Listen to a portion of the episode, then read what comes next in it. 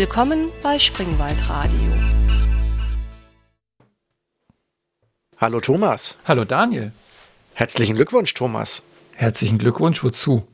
zu zehn Jahren Podcasten, das wir zusammen machen. Vor genau einem Jahr und jetzt, also wenn wir eine Woche früher dran gewesen wären, ähm, hätten wir genau vor zehn Jahren hätten wir, ähm, äh, haben wir angefangen, unsere allererste Podcast-Folge zusammen aufzunehmen, nämlich Sicherheit im Web Teil 1. Ist das zehn Jahre her?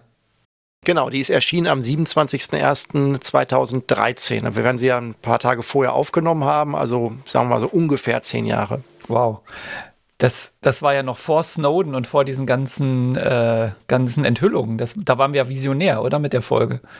Ja, das ist, ähm, genau. Wir hatten auch schon was. Ich glaube, Facebook war schon mit unser, weiß ich gar nicht mehr. Ich müsste ich tatsächlich nochmal hören. Ich, ich glaube, wir hatten primär so die, die Themen, dass ähm, wir halt ähm, darauf ausgegangen sind, wenn eine, ein Dienst dir dein Passwort zuschickt, wenn du es vergessen hast, also das Passwort, dass man dann weglaufen soll, das waren so ein bisschen mehr unsere Themen, also mehr so strukturelle Themen, glaube ich. Okay. Na, dann können wir heute, genau, wir wollen ja heute ohnehin ein bisschen Rückblick machen, oder? Genau, wir sind ja jetzt hier um zeitlich, äh, wie gesagt, ähm, Januar 2013, zehn Jahre später sind wir also jetzt eigentlich im Januar 2023, aber durch viele Umstände, viel Krankheitsbedingtes haben wir dieses Jahr ähm, schlecht angefangen und mehr oder weniger einen Monat übersprungen in unserem üblichen Zeitplan. Ja, das geht auch hauptsächlich auf mich. Also zum einen gab es in der Familie bei mir ein paar Vorfälle und zum anderen habe ich mir Silvester eine so eine Killererkältung eingehandelt, die tatsächlich mir tagelang, wochenlang die Stimme ge geraubt hat. Also ich bin jetzt gerade erst wieder in der Lage, überhaupt ähm, so einen Podcast aufzunehmen, weil vorher hätte ich mich die ganze Zeit weggehustet. Aber dann hättest du das hättest du gesagt, dann hätten wir dir von Stephen Hawking den äh, Sprachcomputer besorgt, dann hätten wir das so machen können. Ja, aber das hätte, da hätte ich ja alles eintippen müssen. Nee. Bist du doch auch schnell drin. Ja, äh, beim, gut, beim Eintippen fällt mir jetzt wieder ChatGPT ein, aber das ist ja ein anderes Thema. Wollen wir, wollen wir mal, ähm, also wir wollen ja einen Jahresrückblick machen. Das heißt, wir gucken zurück auf das Jahr 2022 und die Frage wäre, wir, wir gucken ja hauptsächlich auf die Highlights, also nicht auf die, auf die politischen und Corona-Sachen, das, das geht ja im persönlichen Jahresrückblick. Genau, den haben wir ja schon mal vor einem Jahr gemacht. Das war ja dann nicht nur ein Rückblick, sondern auch so eine Art Absichtserklärung, was wir so für das, für das gestartete Jahr so, ähm, äh, so geplant oder erwartet haben. Und das, ähm, also eigentlich im Endeffekt so eine Standsmitteilung, wo stehen wir, was hat sich seit dem letzten Rückblick getan und vielleicht was können wir vielleicht absehen. Und so mit unserem typischen Maker und äh, deinem Professoren-Background einfach mal so vielleicht diese Aspekte so ein bisschen beleuchten. Ja, dann leg doch mal los. Was, ähm, was ist passiert 2022? Na, ich kann ja vielleicht mal direkt anknüpfen an das äh, Thema, das ich gerade angesprochen habe, dass wir also schon eine Vorschau gemacht haben, was für 2022 los sein sollte. Und du wirst dich erinnern, ich hatte gesagt, dass mich diese Katzenkissen aus den, von, von, den Japanern sehr interessiert haben und dass ich sehr daran, ähm, also dass ich vorhatte, mich damit zu beschäftigen. Ähm, das waren halt diese ja, runden Kissen, so, sag mal so, ähm, Schallplatten, LP-Durchmesser, also so 30 Zentimeter, sag ich mal, die mit künstlichem Fell bespannt sind, also im Endeffekt wie eine Katze vom Fell her, und die einen Katzenschwanz haben, der halt äh, wedelt oder halt auch sich ähm, anschmiegen kann und dergleichen und so ein bisschen als, ja, wie so ein Therapiehund oder so ein Therapie, äh, ähm, Spielzeug irgendwie, also halt die Japaner, die haben das ja auch als Robben für Altenheime erfunden und dergleichen. Und äh, dann habe ich gesagt, das will ich auch mal bauen und habe ich tatsächlich auch äh, begonnen und bin eigentlich technisch fertig. Also ich habe jetzt dieses, ähm, habe jetzt also ein, ein, ein Plastikgehäuse, in dem halt entsprechend Motoren drin sind, für die, um den, um den Schwanz zu bewegen. Der kann sich auch in alle, also im Endeffekt komplett um seine eigene Achse drehen und biegen und auch, äh, äh also wie so ein wie so ein Tentakel irgendwie auch aufrollen. Ähm, es ist ein Herzschlag drin durch einen Vibrationsmotor. Das Ding kann atmen, indem es mit einem anderen Motor sich auseinanderdehnt äh, äh, und also sozusagen die beiden Ober- und Unterseiten so ein bisschen äh, rauf und runter schieben kann. Läuft alles auf ESP32-Basis. Spannendste war die Akkuversorgung, so hinzukriegen, dass ich von außen einen Stecker reinstecken kann, der das Ding auflädt, den Akku, aber ähm, trotzdem sich noch programmieren lässt über einen USB-Port, das ja auch USB ist. Und also, also fertig. Ähm, so gesehen, was jetzt noch fehlt, ist das Fell. Also ich bin jetzt habe noch nicht die Zeit dazu gefunden. Ich habe das Fell ja auch schon liegen, Kunstfell. Ähm, sozusagen das Feld zu nähen und eine etwas ausgefuchstere Programmierung ist vielleicht nicht schlecht, dass auch so ein bisschen Verhalten da drin ist. Weil momentan ist es nur so, das wedelt langsam mit dem Schwanz und wenn du das umdrehst, ist halt auch ein ähm, Lagesensor drin. Der Schwanz geht halt immer so nach oben geneigt, also ist mal so leicht von der, wenn du es hinlegst, so vom Erdboden hoch geht er so leicht gebogen und wedelt dann so langsam damit. Und wenn du es umdrehst, dann biegt er sich halt andersrum, also auch wieder vom Erdboden weg. Und ich werde noch so ein bisschen ne, wenn man es dann halt streichelt oder wenn man es halt ein bisschen schüttelt oder irgendwie, dass es sich dann anders verhält und irgendwann auch einschläft und so. Das ist jetzt noch so. Aber viel, viel, viele andere Ideen und Projekte gehabt, die das jetzt so ein bisschen zum Einschlafen gebracht haben. Ich muss mich mal wieder aufraffen. Das hatten wir im letzten Jahresrückblick angekündigt, das Kissen, oder? Ich hatte gesagt, dass ich da heiß drauf wäre, das zu machen. Und deswegen sagte ich, wäre das jetzt angekündigt, also angeknüpft an diese, an den letzten Jahresrückblick, war das eine Vorschau, die sich auch tatsächlich habe ich, hab ich also wirklich verfolgt und äh, technische Hürden sind jetzt alle weg. Es muss nur noch programmiert und äh, genäht werden. Also eigentlich die, die, die, die ähm, Scheitermöglichkeiten von Integrationsgröße, Motoren und sowas, die sind eigentlich vom Tisch. Also es, ich, hab, ich erwarte keine Probleme mehr. So Okay, ich ähm, bin ja, ich kann mich ja mit diesem Kissen noch nicht so ganz anfreunden, aber ich, ich arbeite dran. Das, äh, das positiv zu sehen, dass man ein Fellknäuel auf der Couch liegen hat, das einen Schwanz hat und der sich bewegt. Das ist ja auch, ja, okay, muss, muss, man, muss man mögen. Ja. Hast du auch was mit Basteln im vergangenen Jahr zu tun gehabt? Mm, tatsächlich bis auf den Lava Frame, über den wir ja schon geredet haben, ähm, habe ich so viel nicht gebastelt. Es waren eigentlich hauptsächlich mehr Software, Software-Dinge oder, oder sehr computernahe Dinge. Also ich habe so keine, keine größeren äh, Bastelprojekte gehabt im, im 2022. Zumindest kann ich mich nicht erinnern. Ja, Lavaframe hatten wir das schon ausreichend angeschnitten, deiner Meinung nach? Jetzt bin ich verwirrt. Haben wir darüber nicht schon gesprochen? Ich überlege auch gerade, aber sicherlich nicht ausführlich, oder? Das werden jetzt unsere Zuhörer wahrscheinlich, äh, werden jetzt wahrscheinlich, oh nein, schon wieder dieses Thema. Ich überlege gerade, wann wir, ähm, hm, wann soll das gewesen sein? Ja, höchstens im Vorspann, also irgendwann mal in einer Folge, wo wir sagen, was machen wir gerade oder sowas. Wir können es ja noch mal kurz anschneiden, oder? Also einfach der Vollständigkeit halber. Ja klar, also wenn wir schon erzählt haben, Pech gehabt, weit muss man jetzt vorspulen. Ähm, Lava Frame, wir haben mit auf Basis von einem Mikrocontroller und ähm, Neopixeln eine virtuelle Lavalampe gebaut, weil wir hat, hatten uns überlegt, was, was kann man denn mal so basteln, weil wir haben uns ja mal getroffen zum, zum Basteln im Juli. Und ähm, das war so, das war so unser, unsere Idee und es ist eigentlich ganz, ganz nett geworden und ähm, ist auch beruhigend, weil man hat so diese, diese durchchangierenden ähm, Farbeffekte ja, also das ist jetzt so die, die ganz kurze Fassung. Genau, wobei das ja uns schon ein bisschen mehr länger beschäftigt hat. Also du warst ja hier ähm, zu Besuch ähm, über mehrere Tage. Da haben wir das ja sozusagen ähm, in zwei Tagen sozusagen Amok gebastelt. Und ähm, dann gab es ja einen Gegenbesuch, wo ich dich äh, in, in, in Mannheim ähm, auch bei euch bei dir an der ähm, FH besucht habe, um mir mal euer Maker-Labor anzuschauen. Und da haben wir dann ja noch äh, einen Tag intensiv die Software gehärtet und noch Animationen gebaut und dergleichen, weil das sollte, sollte dann ja auch auf GitHub ähm, andere Leute einladen, Animationen auch ähm, selber zu liefern. Und da haben wir dann ähm, auch die Klassenstruktur umgestellt. Das ist also auch, äh, basiert ja auf Arduino IDE, das ganze Ding. Dass es halt ähm, auch in sauberen C++-Klassen getrennt ist. Das ist ja alles dein Verdienst, dass du das so schön zusammengebaut bekommen hast, statt dass es dann die ganzen, äh, dass die sich die verschiedenen Animationen in die Haare bekommen können, wenn andere Leute was programmieren wollen. Das war ja schon, ähm, ja. Und ich muss sagen, die, die, die, ähm, die, euer Makerspace an der FH, der ist ja schon, finde ich schon, war auch schon beeindruckend, obwohl der ja gerade erstmal noch äh, noch äh, als Raupe rumkrebst und jetzt sein Schmetterlingsdasein ja erst bei den größeren Räumen, die ihr noch äh, jetzt vor der Brust habt, erst bekommen wird.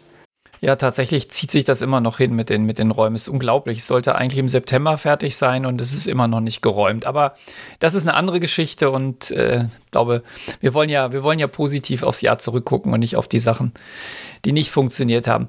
Ja, stimmt, wir haben vielleicht von dem Lava Frame noch gar nicht geredet. Diese Umstellung von, von C auf C, das war genau der richtige Schritt. Ich habe das ja immer, ich habe mich ja bisher immer ge gewehrt, auf dem Arduino C zu machen, weil ich gedacht habe, oh Gott, da öffnest du die Büchse der Pandora, aber das hat relativ gut geklappt. Also ich war, war ganz erstaunt, wie viel Code man am Ende wegschmeißen konnte und wie viel sauberer das geworden ist. Ja, ich habe mir das auch schon alles gestohlen. Ähm, fällt mir nämlich gerade eine Sache ein, die ich noch gar nicht hier auf dem Plan hatte für, die, für unser Gespräch heute. Ich arbeite gerade schon wieder an einem anderen Projekt, das, ähm, das eine Art ähm, ja, Synchronisation zwischen ähm, verschiedenen ESP32 und PC-Geräten anbieten kann. Also ich nenne das Animatronic Workbench und ähm, du kannst sozusagen Client-Geräte haben, die verschiedene Servos anschließen und Sensoren haben und du kannst das über einen PC so ein bisschen wie in so einem Video- oder Audioschnittprogramm ähm, dann sozusagen kannst du dann Abläufe oder eigentlich eher wie bei, eine, wie bei Blender oder bei einem Animationsprogramm eigentlich auch, wo du, sag ich mal, jetzt eine, eine Gliederpuppe hast in irgendeinem 3D-Programm, wo du Figuren mitmachen kannst. Und dann hast du dann ja so, so Kurven, wie du die Gelenke bewegen kannst, wenn du das von Hand machen willst, wo du dann sagst, okay, das ist jetzt der, der, der Oberarm und wenn die Kurve hochgeht, dreht er sich halt in die eine Richtung und wenn er runtergeht, in die andere Richtung. Und das, ähm, da habe ich jetzt auch der, die Client-Software, die also sozusagen diese Befehle entweder live oder aufgezeichnet ähm, abspielen soll. Also du würdest sozusagen sagen, okay, ich habe jetzt einen Roboterarm, der besteht aus drei Gelenken und du kannst eine Animation visuell durch durch diese Timeline, die du ablaufen lassen kannst, ähm, äh, programmieren oder gestalten. Und dann kannst du dir auf diesen Client entweder live drauf spielen oder halt auch äh, drauf programmieren. Da habe ich auch deine C++-Klassenkonstrukt mir komplett geklaut vom Lava Frame und die jetzt sozusagen da meine ganze also Architektur drauf aufgebaut, weil ich da auch diese Hürde ähm, mit dem äh, sozusagen den, ähm, den, den den Schritt von Arduino auf C habe ich mich auch nie rangewagt, weil ich das viel, viel aufwendiger hielt. Ja, da muss man wirklich den Hut ziehen vor den, vor den Arduino-Leuten. Also ich hatte, das ist relativ schmerzfrei. Muss, also wirklich, also das, das stimmt. Ähm, soll ich gerade noch irgendwas dazu sagen. Ach so, mit dieser, mit dieser, hast du dann auf dem Controller eine, eine kleine Art eigene Firmware, die Kommandos bekommt? So wie Firmata das macht oder VVVV? Sagt mir beides nichts. Also ähm, ich, ich habe, äh, ich will jetzt nicht so tief reingehen. Ich mache das in zwei Layern. Ich schreibe gerade zwischen äh, zwischen verschiedenen Serien. Also ich, ich mache es gerade für serielle Kommunikation. Im nächsten werde ich es noch für Wifi ähm, auch noch ähm, ähm, draufsetzen, dass ich zwei sozusagen Protokolle habe. Und ich baue jetzt gerade einen einen abstrakten Container-Transporter oder Packet-Transporter, der halt, den ich auch bei GitHub dann einstelle, der im Endeffekt einen, einen, String Payload hat. Das heißt, der, der schickt also was ähm, vom PC zum Beispiel an den, an den Controller, ähm, hat dann halt einen Timestamp, eine, eine Packet-ID und eine, eine Checksum und hat halt auch einen Payload, also einen Inhalt. Und ähm, das läuft dann sozusagen im Kreis in beide Richtungen und äh, verloren gegangene Pakete sollen dann halt auch ähm, ersetzt werden, beziehungsweise es gibt dann halt Latenzmessung und alles. Das ist sozusagen das, was ich überhaupt machen will, unabhängig davon. Und da drin bin ich jetzt noch unschlüssig, was ich da reinpacken will. Ich bin, auch, wenn es natürlich, ähm, sage ich mal, arrogant verschwenderisch ist, bin ich eigentlich geneigt, da jetzt für meinen speziellen Fall einen JSON reinzupacken, wo ich dann halt sehr, sehr neutral sagen kann, ich habe hier Servo 1, Servo 2, Servo 3 und äh, gib dem mal das und ich habe hier eine, eine, ähm, ein Display, zeig mal da jetzt, weil dieser, dieser Client hat halt auch, der zeigt halt auch seinen Zustand an, der zeigt seine ID an, der zeigt, was er gerade tut, was er bekommen hat, mit einem kleinen OLED-Display. Und da überlege ich jetzt halt, auf Arduino habe ich das früher mal, ich habe das vor zehn Jahren mit Arduino vor acht Jahren begonnen und habe dann abgebrochen, weil auf dem Arduino nicht genug Speicher war, um die JSON-Library drauf laufen zu lassen, weil dann ist mir das Programm zu groß geworden. Und jetzt habe ich aber ein ESP32, jetzt habe ich wieder ähm, ordentlich Megabytes frei. Jetzt habe ich mir gedacht, okay, dann versuch's es mal mit JSON, weil so zeitkritisch bin ich halt auch nicht ähm, in dem Kontext. Äh, damals habe ich dann eine eigene Serialisierung für Werte gemacht und sowas und das war mir auch alles sehr unangenehm. Ich habe aber geguckt, ich habe für Arduino nichts gefunden, was das jetzt schon also wo ich was hätte klauen können, weil eigentlich will man sowas ja nicht selber programmieren, eine, eine, eine, ähm, ein eigenes äh, Paketformat mit, mit Prüfsumme und neu schicken oder irgendwie sowas. Also für ein Arduino habe ich damals nichts gefunden. Okay, das ist ja, äh, ist ja spannend. Ich meine, JSON ist natürlich schon ein bisschen pervers. Also hast einen Mikrocontroller und da donnerst du JSON rein. Aber ich glaube, wir werden gerade ein bisschen sehr, ähm, sehr technisch und deep down.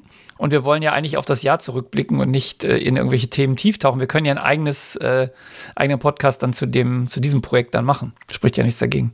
Ja, das ist aber auch nur wieder, leider wie so oft, das ist leider auch nur so ein Sekundärdingen, was, äh, weißt du, du, du, du machst du, du, du ziehst an dem Faden, weil du irgendwie glaubst, dein Pulli hat einen kleinen Faden, dann ziehst du immer mehr und irgendwann hast du nur noch Faden und kein Pulli mehr. Also eigentlich baue ich gerade mit, mit, äh, mit, mit, äh, mit Servos und sowas rum. Und bevor ich jetzt jeden einzelnen Servo monitore und Dings, baue ich jetzt halt dieses Werkzeug nur noch, damit ich das benutzen kann. Aber eigentlich will ich dieses Werkzeug gar nicht bauen. Ich hätte es eigentlich schon gerne gehabt von irgendwem anders, aber ich habe sowas gibt es halt auch wieder nicht irgendwie aus einem professionellen Umfeld. Das heißt, ich werde immer weiter vom Kern meines Vorhabens, womit ich mich eigentlich beschäftigen wollte, abgelenkt.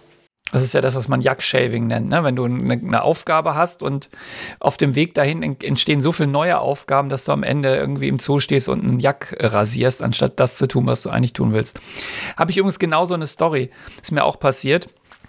Und zwar haben wir an der Hochschule so eine Jiffy-Box, da kann man einfach Faxen davor machen, dann wird ein Foto gemacht, dann wird daraus ein kleines GIF, also GIF oder GIF erzeugt und das kann man runterladen und irgendwie in Social Media posten. Und ähm, da ist so ein kleiner Bongdrucker drin, mit dem man ähm, so ein, so ein ähm, Adafruit, glaube ich, Bongdrucker, du kennst den, glaube ich, auch. Und der druckt dann so einen QR-Code ab, aus, mit dem kann man das Ding runterladen.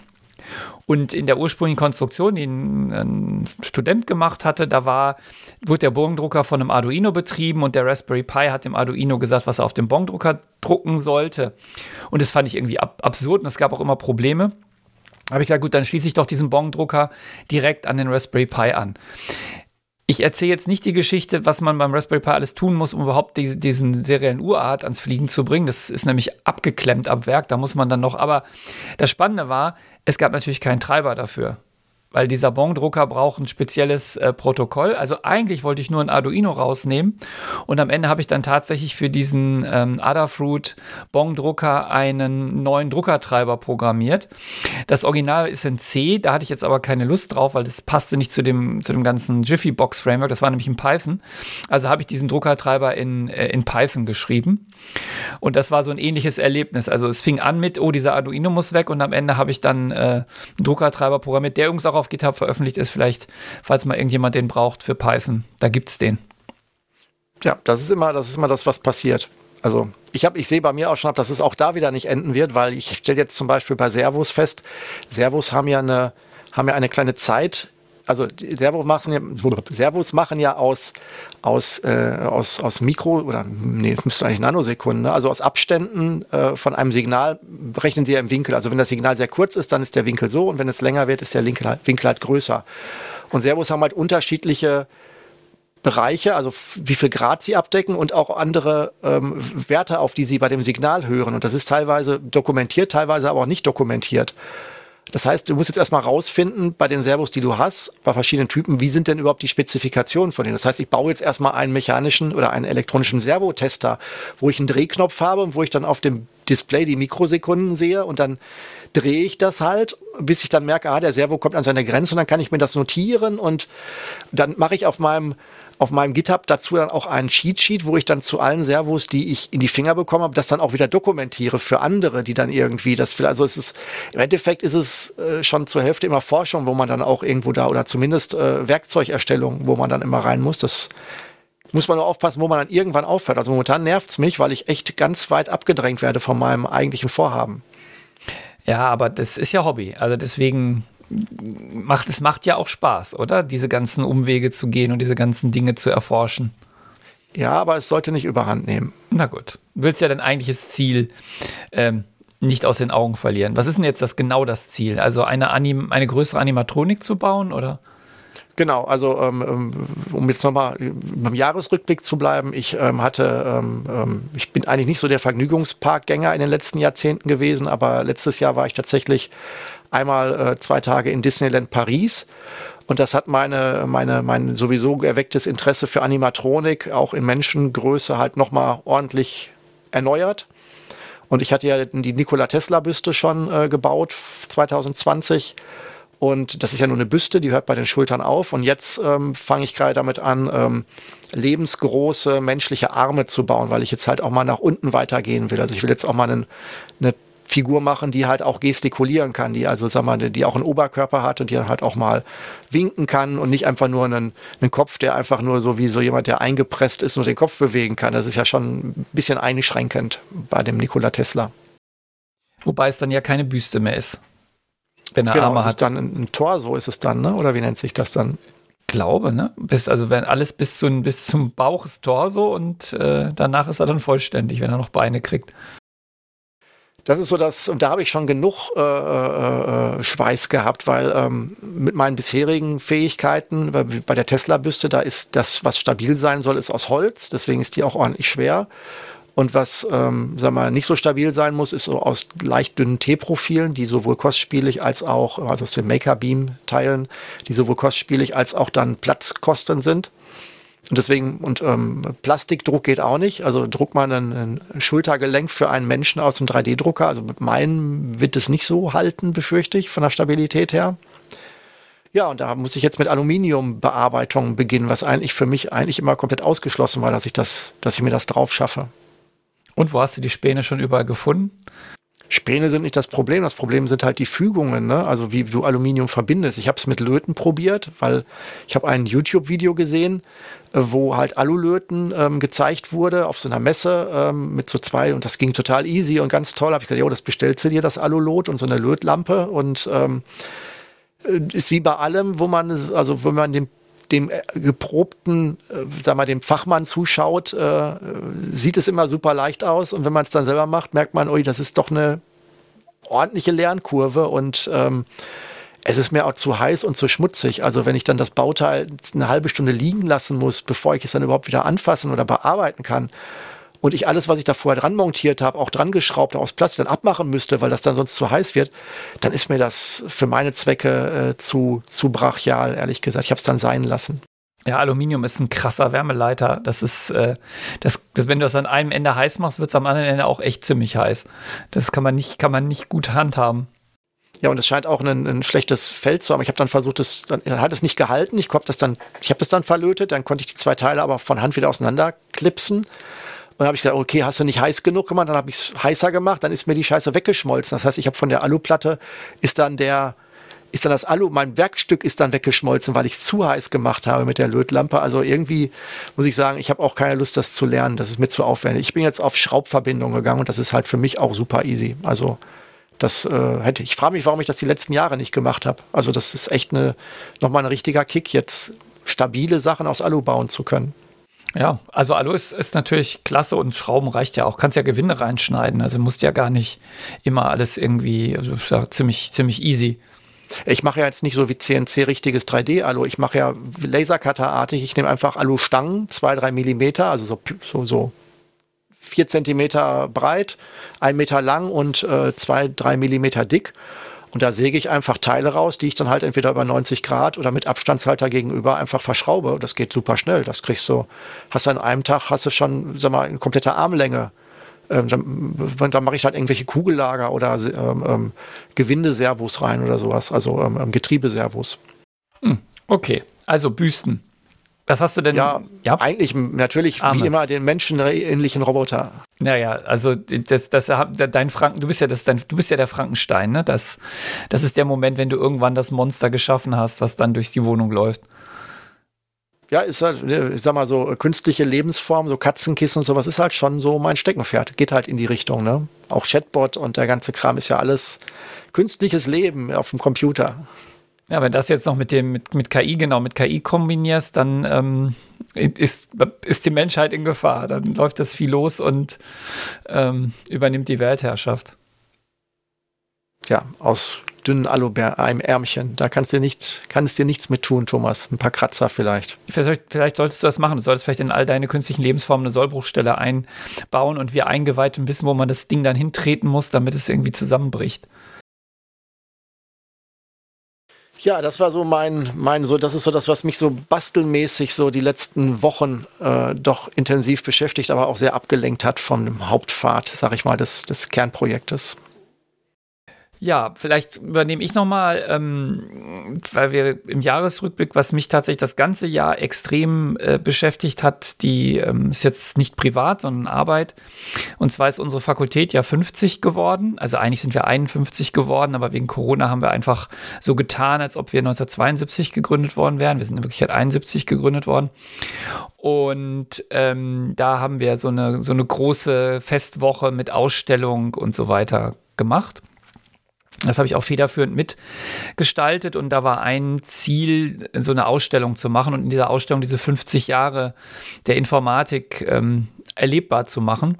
Jetzt ist natürlich klar, wenn man das machen will, dann braucht man natürlich auch irgendwelchen Hardware-Shit ähm, aus den 70er, 80er, 90ern. Danach wird es einfacher.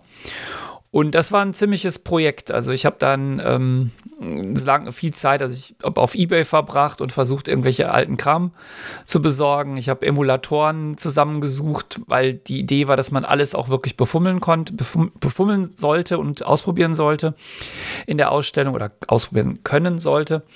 Ähm, das jetzt aber, da ja manche Hardware einfach nicht mehr geht, ja, setzt nicht voraus, dass man auch Emulatoren hat Heißt, man konnte da so ähm, wirklich alles ausprobieren, in, entweder in echt oder als Emulator. Und das war, das war ziemlich, ähm, ja, ziemlich spannend und aufregend. Ich habe dann auch endlich mal wieder C64 programmiert. Oder nicht endlich, ich habe dann mal wieder ein C64 programmiert. Und ich war erstaunt, dass es noch ging. Also, dass man quasi, weiß nicht, wann hatte ich mal, haben wir auch mal drüber geredet, haben wir auch einen Podcast zu gemacht. Äh, in den 80er Jahren hatte ich ja mal einen C64 und ich, es ging noch. Also, ich wusste noch die Pokes und es, äh, es floss noch ganz gut von den, ähm, von den Fingern. Aber die Tastatur ist nach heutigen Maßstäben schlimm, ne? Die Tastatur ist eine Katastrophe, vor allem, weil ja, ähm, das ist ja auch gar keine äh, Quert das ist ja eine QWERTY, glaube ich. Und die Tasten sind ja an ganz obskuren Stellen teilweise. Ähm, wobei diese Funktionstasten, das war, fand ich schon ziemlich innovativ, dass er die hatte. Ähm, und es ist ja auch alles irgendwie doppelt, dreifach und fünffach belegt. Das ist nicht ganz so schlimm wie beim, beim ZX81, aber schon schlimm. Aber es ging und es war, ähm, äh, tatsächlich der C64, der echte ging nicht, den wir hatten, aber wir hatten einen Emulator und da konnte man so kleinere Programme ablaufen lassen oder Spiele spielen oder auch halt, ähm, ich habe da so ein kleines, eine kleine Demo programmiert, die halt die 50-Jahr-Feier auf dem C64 ankündigt.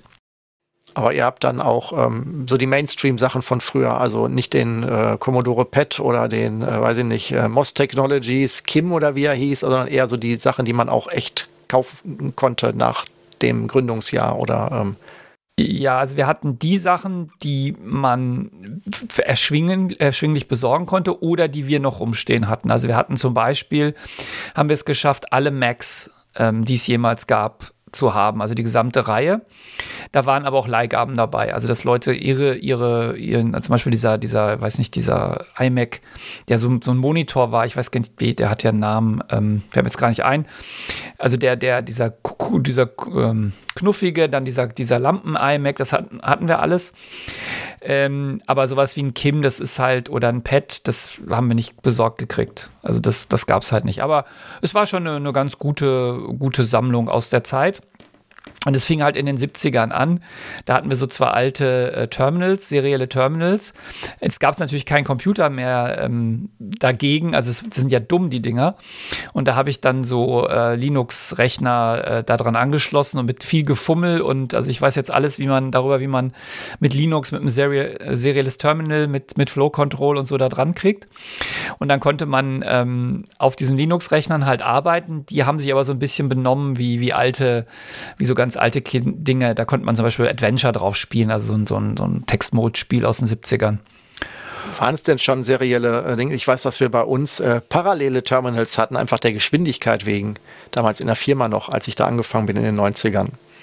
Ja, es waren, es waren VT 100. Das hat äh, zwei Anschlüsse. Es hat einen seriellen und einen parallelen. Der parallel ist aber für einen Drucker. Und ähm, noch eins, äh, was irgendwie noch, noch älter war. Die hatten aber beide zum Glück erst 232 und ich hatte noch alte Linux-Rechner oder alte Rechner, auf die ich Linux installiert habe, äh, die auch noch einen, einen, seriellen Port hatten. So konnte man die wirklich ähm, benutzen. Ja, und dann haben wir noch so eine Timeline gebaut. Also wir haben auch noch die, die Geschichte der Zeit in den Kontext der, der, äh, der, der Geschichte der Fakultät gesetzt. Also sowas wie äh, der Schulmädchenreport äh, erobert die deutschen Kinos, die Fakultät für Informatik bekommt ihren ersten Computer. Ähm, das haben wir noch gemacht. Macht. Und am Ende gab es dann Tag der offenen Tür, wo dann wirklich Leute kamen.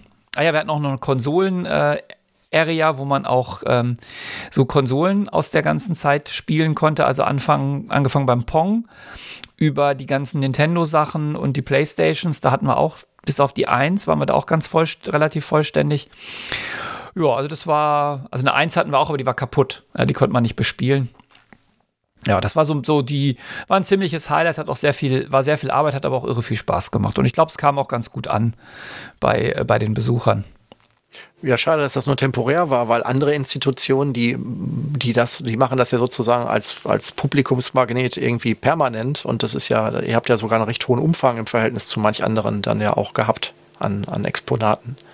Ja, das ist auch sehr schade, aber ähm, ich habe auch auf die Kanzlerin eingeredet, die war natürlich auch da. Ähm, bei uns ist halt das, was am knappsten ist, sind Räume. Ja, das heißt, das ganze Zeug ist jetzt natürlich nicht weg, das ist aber nicht weggeworfen, das ist halt eingelagert. Ähm, die Sachen, die ich jetzt privat mitgebracht habe, sind jetzt bei mir wieder im Keller und die anderen sind dann bei der Hochschule im Keller. Aber ähm, ja, leider, leider nicht. Ich weiß, ich weiß in Stuttgart gibt es das. Die haben tatsächlich sowas und die haben auch den Anspruch, dass die Sachen laufen. Also wirklich alles, was da steht, läuft und kann man benutzen. Und die machen dann, ähm, ich weiß, die haben so bestimmte Termine mehrmals im Monat oder einmal im Monat, wo das dann alles hochgefahren wird und dann die Studis draußen Schlange stehen, um mal auf den, auf den alten Sachen rumzuhacken. Ja, das ist äh, erstaunlich immer noch, dass dann dieser Retro-Charme, man sieht ja auch, wenn man sich heutige Spiele anguckt, so ähm, auch gerade die Indie-Spiele, die haben ja unglaublich viel immer noch Pixel-Art oder wieder Pixel-Art und äh, diese äh, Vapor-Wave-Optik äh, und Ton und alles. Das heißt, es ist irgendwie jetzt, jetzt nicht nur, ich vermute mal nicht nur durch Stranger Things oder ähnliche Serien, ist jetzt so der, der Retro- und Pixel-Charme auch wieder gerade sehr begehrt, auch bei neuer, aktueller Technologie. Ja, also die Studis, ähm, die ja auch reihenweise da waren, also wir haben das so gemacht, die Ausstellung war für Hochschulangehörige die ganze Woche geöffnet und für die fürs Publikum dann halt am Freitag, weil ähm, wenn du musst ja, wenn du wenn du Werbung machst und so musst du das halt auf einen Tag begrenzen. Und in dieser Konsolen-Area saßen eigentlich immer welche und haben auf dem Nintendo oder ähm, diesen Sachen rumgezockt. Also das, das kam schon ganz gut an. Ja, das ist ja ähm, ein cooles ähm, Projekt, das ihr dann dieses Jahr hattet. Ja, auf jeden Fall. Also das war sehr anstrengend. Ich, ähm, danach hätte ich, hätte ich auch erstmal Urlaub gebraucht. Aber ähm, das, leider haben wir es am Anfang vom Semester gemacht. Das war strategisch unklug. Das bedeutet, nachdem dann die ganze Arbeit von der 50-Jahr-Feier von uns abfiel, ähm, hatten wir noch ein ganzes Semester vor uns, ein ganzes Wintersemester. Aber es ist doch schön, dass das nach Corona oder zumindest jetzt nach der Hochphase von Corona jetzt dann doch noch eine Möglichkeit gab, das zu machen, wenn es da zumindest schon verschoben wurde. Ja, ja, absolut. Also das ähm, war auch energ energetisierend oder wie man, wie man so sagen würde. Daran anknüpfend, von wegen äh, gefühlt Post-Corona, wobei ich das gar nicht sagen möchte, weil, ähm, also, ne, das war jetzt im, gerade im Winter ist ja auch nochmal alles, na gut, lassen wir das Thema weg. Wir wollen ja nur über Positives reden. Wir wollen auch nicht über die Grundsteuererklärung reden. Wir reden ganz einfach nur über schöne hab Dinge. Habe ich fristgerecht fertig gemacht. Ich war, ja, ich auch. Äh, kein Problem. Ja, ich auch und mit meiner Mutter und mit meinem Bruder für die, also ist, ist ein weites Thema, habe ich so das Gefühl, wo viele sich auch recht hilflos sehen, wenn sie nicht irgendwie, meine Mutter meint, 800 Euro für einen äh, Steuerberater ausgeben wollen, um ihre Wohnung schätzen zu lassen. Aber die, der, der, die, die Zahl ist ungeprüft, die ist wohl von jemandem, der wohl wollte und so, also keine Ahnung. Aber wenn das wirklich so ist, ist das natürlich schon ja, auch ne, für jemanden, der, sag ich mal, so Rentner in seiner Eigentumswohnung, der, na egal. Ähm, ähm, was, was ich dieses letztes Jahr halt auch mal wieder mitgenommen habe, was ich auch sehr schön fand, war halt die Maker Fair in Hannover. Da waren wir ja 2017 oder, nee, Moment, wir waren 2013 da, wir, wir ähm, mit dem Auto. Das ist schon wir, länger her, ja. Ich wollte sagen, da bin ich ja auch erst auf Maker Fair gekommen. Und 2018 äh, war ich ja das letzte Mal in Hannover selbst als Aussteller und ähm, jetzt sozusagen nochmal als Gast, weil ich dieses Jahr noch, äh, letztes Jahr noch nicht ausstellen wollte. Und da war ich halt mit meinem Bruder Joshua. Wir sind da halb im Auto hingefahren und zurückgefahren. Und das war wieder sehr, sehr schön, muss ich sagen. Also eine sehr ähm, schöne Veranstaltung. Für mich auch nochmal super, weil ich ja ähm, jetzt ähm, in der Zwischenzeit auch ein zwei, drei Artikel für die Make geschrieben hat und jetzt also sozusagen auch die, die Redakteure da vor Ort und auch die anderen Autoren, äh, also man kannte sich gegenseitig, dann kann man sich natürlich auch nochmal das erste Mal wirklich persönlich sehen. Also wir kannten uns bisher nur per Mail und per Telefon und die Leute dann auch nochmal so richtig, so Auge in Auge kennenzulernen, war auch nochmal richtig toll. Ja, äh, die, die, die, die, Artikel da, ähm, da hast du doch einiges gemacht im Jahr, oder? Ja, jetzt über die letzten Jahre schon. Letztes Jahr habe ich, ähm, glaube ich, primär den Show and Tell Artikel gemacht, wo es hier um, ähm, um die, um die Möglichkeit geht, sich mit wenig Aufwand äh, Video- und äh, Bildaufnahmen, also wie kann ich meine Projekte, meine Bastelprojekte so dokumentieren, dass man sie halt auch fotografiert oder geYouTubed hat.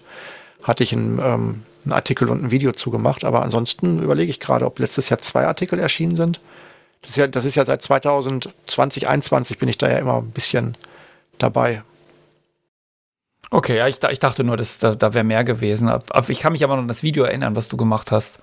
Bist ja sowieso ein bisschen in, in die Video, Videografie eingestiegen, oder?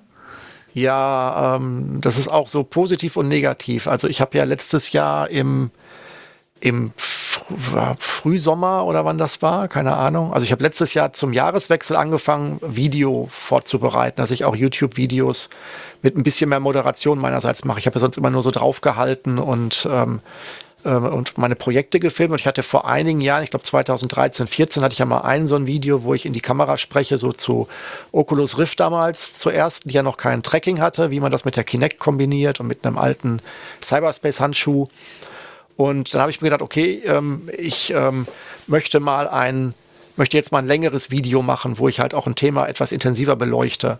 Und habe dann halt jetzt tatsächlich mein erstes 15-Minuten-Video mit, ja, mit persönlicher Ansprache und auch mit Oft-Sprache jetzt gemacht und hatte eigentlich vor, so davon so drei im Jahr zu machen.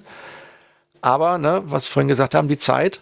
Ähm, ich, äh, das, ich bin so ein bisschen das alte Problem. Ne? Also ich bastel lieber und springe dann lieber von Projekt zu Projekt, aber das Marketing und die anderen Dinge, das ist ein Vertrieb in Anführungsstrichen, ist halt nicht so meins. Deswegen habe ich jetzt im Endeffekt hier drei, vier Skripte äh, liegen oder im Kopf von Videos, die ich unbedingt drehen will aber ich komme halt nicht zu. Ich habe eigentlich nur eins gemacht für dieses Format, so Basteln mit Daniel hieß das ja, äh, heißt es ja am Ende. Das erste ist ja, das Video, das 15 Minuten Video ist ja über Roboterarme als Hobby, also Industrieroboterarme als Hobby, also äh, besorgen, restaurieren, einsetzen. Und ähm, das zweite Video, das habe ich ja dann für die Make, für deren Kanal gemacht, ging halt um äh, Videos aufnehmen, Backdrop, Farben, Beleuchtung, also wie man Show and Tell sozusagen war der, war der Titel für Maker. Und ähm, da hatte ich aber keine Lust mehr. Im, also nach zwei Videos hat mir das mal gereicht. Und jetzt bin ich gerade dabei, mich zu zwingen, mal ein drittes zu machen. Also ähm, ja, tatsächlich unter, unter dem Anspruch des letzten Jahres gewesen. Ich hätte gern drei Videos pro Jahr, so drei, vier rausgehauen. Aber es ist auch relativ aufwendig, so ein Video zu produzieren und zu schneiden von 15 Minuten, muss ich sagen. Hatte ich ähm, jetzt nicht unterschätzt, aber ähm, auch nicht, also ist schon, muss man schon einiges an Arbeit reinstecken, habe ich so das Gefühl. Das hält mich ja generell von Videos auch ab, dass der Aufwand so, ähm, also vielleicht hätte ich auch kein Talent dafür, das weiß ich nicht, ähm, aber der Aufwand wäre mir einfach zu groß. Wir hatten ja, wir hatten ja auch einen Podcast mal über Fotografie gemacht, das mache ich sehr gern und das finde ich auch, da, da kannst du halt viel schneller ähm, Ergebnisse haben. Ist natürlich klar, wir leben in einer Zeit, wo alles Video ist inzwischen. Also wenn du bei Instagram guckst, es gibt ja kaum noch Fotos, es gibt ja nur noch Videos. Aber ähm, das, da fehlt mir, ich glaube, da fehlen mir echt die Nerven, um Videos zu machen. Also wenn ich das einmal im Flow bin, dann macht das richtig Spaß. Aber das Problem ist halt jetzt sozusagen, und jetzt mache ich Video und da beschäftige ich mich jetzt mal zwei, drei Tage mit. Das ist halt nur ein Mindset, das muss man, dann mache ich lieber Servosteuerung. Also das ist so, das treibt mich halt mehr, ne? weil das, da habe ich dann halt auch direkt eine Herausforderung. Das Video ist ja eigentlich dann eher Arbeit, in Anführungsstrichen. Da kann jetzt, klar, kann auch was schiefgehen, aber es ist jetzt keine Forschung dabei. Es ist eigentlich ja Handwerk auf einem relativ sicheren Niveau, hätte ich jetzt so gedacht. Außer wenn man natürlich bei der Beleuchtung verkackt hat und kann nicht neu aufnehmen oder so. Ja, wobei Video ja, ähm, ich finde es schon, wir sind ja jetzt inzwischen so äh, gewöhnt, äh, shiny Videos zu sehen, dass da, also der Anspruch ist ja relativ hoch, nicht wie früher mit der Super 8 Kamera oder der VHS Kamera einfach mal draufgehalten, sondern man will ja, man hat ja heute schon andere Erwartungen, oder? Okay, das ist mir egal. Also, äh, was soll ich da sagen? Ich habe hab Videoschnitt nicht gelernt. Ich mache eigentlich primär das, was ich bastel. Ich mache dann dazu noch Videos. Ich bin kein Moderator. Ich halte trotzdem dann meine Stimme ist auch keine, ähm, keine moderatoren-taugliche Stimme. So, also ich mache es halt, weil ich darüber berichte, was ich baue und wen das interessiert, der guckt sich das an. Aber die, die, ähm, die Qualität eines äh, gut gemachten YouTube-Influencer-Videos, sage ich mal in Anführungsstrichen, habe ich jetzt, äh, da bin ich weit entfernt von. Ähm, das ist aber auch nicht meine Zielgruppe. Also ich will ja jetzt kein, will ja jetzt, will ja kein Profi-Video machen, sondern eher so aus der Bastel, aus der Bastelecke, so, so ein authentisches Video. So, das ist mein, meine Ausrede. Ja, ist ja in Ordnung. Es ist, ja, es ist ja Hobby. Also wir sind ja keine Videoproduzenten oder du bist ja kein Videoproduzent, du bist ja, machst ja eigentlich was ganz anderes. Und genau. Da, ja. Wir sind auch keine Podcast-Produzenten und verdienen da auch kein Geld für. Genau. Aber wir können mal was sagen, was andere Podcasts auch immer sagen, nämlich ähm, äh, wir machen das natürlich schon auch, weil es gehört werden soll. Also wir freuen uns natürlich auch, wenn möglichst viele Leute was davon haben, dass unser Podcast also einen Zweck hat. Und deswegen könnte man uns natürlich auch eine Freude machen, wie man wohl immer in diesem Podcast sagt. Ähm, wenn einem der Podcast gefällt, möge man ihn doch abonnieren, kostenfrei bei seiner äh, Audio-App, Spotify oder iTunes oder sowas. Oder gar wenn er wirklich gut gefällt, vielleicht sogar eine positive Bewertung hinterlassen, weil dann kriegen umso mehr mit, dass es das gibt und vielleicht haben dann noch mehr Leute Spaß, das zu hören. Das war jetzt eine echte Werbeeinblendung, oder? Ja, höre ich auch immer oft genug bei denen, die damit Geld verdienen, dann können wir es auch mal sagen. Ja, aber wir wollen ja gar kein Geld damit verdienen. Ich, da hätte ich auch überhaupt keine Lust drauf, weil ich finde, sobald du etwas für Geld machst, ähm, hat das einen ganz anderen ähm, ganz anderen Touch und du kannst, bist einfach nicht mehr so frei. Also ich finde, deswegen finde ich das sehr gut, dass wir das einfach, deswegen reden wir auch über Zeug, worauf wir Lust haben. Wir haben einige Podcasts gemacht im Jahr, ne? Es müssten zwölf gewesen sein.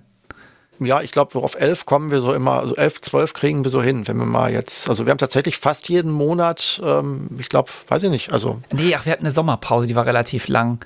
Stimmt, die, weil anders als in dem Jahr davor, da waren wir wegen Corona sowieso ans Haus gefesselt, war ich ja äh, tatsächlich sogar mal im Urlaub letztes Jahr. Aber wenn wir jetzt mal auf die zehn Jahre zurückgucken, da ähm, war das ja noch nicht so, dass wir beide so als, als regelmäßiges Team dabei waren. Wir hatten ja dann immer mal eine Folge, die wir gemacht haben. Wir haben zwar die erste zusammen gemacht, dann habe ich ja auch andere ähm, Experten eher einseitig interviewt zu Themen, wo ich jetzt gar nicht so viel Ahnung hatte, sondern eher zugehört oder Fragen gestellt habe.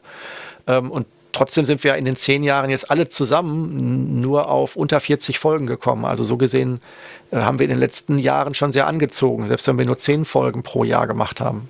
Ja, also die letzten zwei Jahre haben wir, glaube ich, Corona hat uns da, Corona und der Glasfaseranschluss hier bei mir zu Hause hat uns, äh, hat uns gut getan. Weil vorher hätte ich keinen Podcast aufnehmen können. Ich wollte gerade sagen, prima der Glasfaseranschluss, ne? Ja, ja, es wäre wär, wär nicht gegangen. Ja. Ähm, gut, wo waren wir jetzt gerade? Bei Podcast? Ja, also wir haben über die Podcasts geredet. Ähm, was habe ich noch? Genau, ich habe erzählt, ich war im Urlaub. Ich war, ähm, ich habe meine Frankreich-Phobie ja bearbeitet und war zum ersten Mal wirklich in Frankreich im Urlaub. Das war auch sehr schön. Also das war ein, ein, ein echtes Highlight. Einmal über, ähm, über Pfingsten in der Bretagne, nee Quatsch, in der Nord, nein, in der, an der Côte d'Azur, genau. Und dann ähm, im Sommer an, in der Bretagne. Ja, das war schon. Frankreich. Ja, Urlaub. Und das hat, das hat deine äh, vorherigen oder äh, angenommenen schlechten Erfahrungen dann relativiert, äh, wenn es um Frankreich äh, Interaktion oder Reisen ging? Hm, sagen wir mal so, ich habe nicht gesprochen, ich habe sprechen lassen. Ich habe Dinge beobachtet, wenn ich nicht eine Dolmetscherin dabei gehabt hätte. Mh, hm, hätte ich gedacht, oh, das hätte mich jetzt traumatisiert, aber also bei anderen Leuten. Ähm, aber das lass uns, lass uns das nicht vertiefen. Das ist ja. Ja, wo, wo, ich ja, wo ich tatsächlich auch sage, ich, äh, dummer Zufall, aber ich war ja letztes Jahr auch eine Woche in Frankreich, obwohl ich auch seit meinem 19. Lebensjahr danach nicht mehr in Frankreich war. Also so gesehen haben wir auch zufällig die gleiche, die, die gleiche, ähm, ja, weiß ich nicht, Erweckung, Wiederholung, keine Ahnung, oder äh, Neubewertung der Situation gemacht. Wobei ich sagen muss, ich war vor, wie gesagt, vor, das ist jetzt schon urlang vor 30 Jahren, das letzte Mal in Frankreich, in Paris. Da habe ich das Dienstleistungsgewerbe gegenüber Touristen und äh, auch nicht Französisch sprechenden eher als negativ in Erinnerung.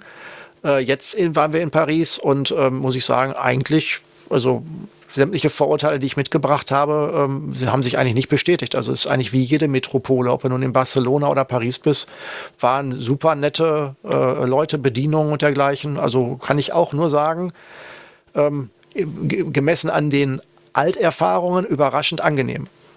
Ja, also ich würde mich trotzdem nicht äh, aufs Land in Frankreich trauen ohne Französisch zu sprechen oder jemand dabei zu haben, der Französisch spricht, weil es gibt wirklich eine ganze Menge Leute, die vielleicht Englisch können, aber es einfach nicht sprechen und sich auch weigern, es zu sprechen.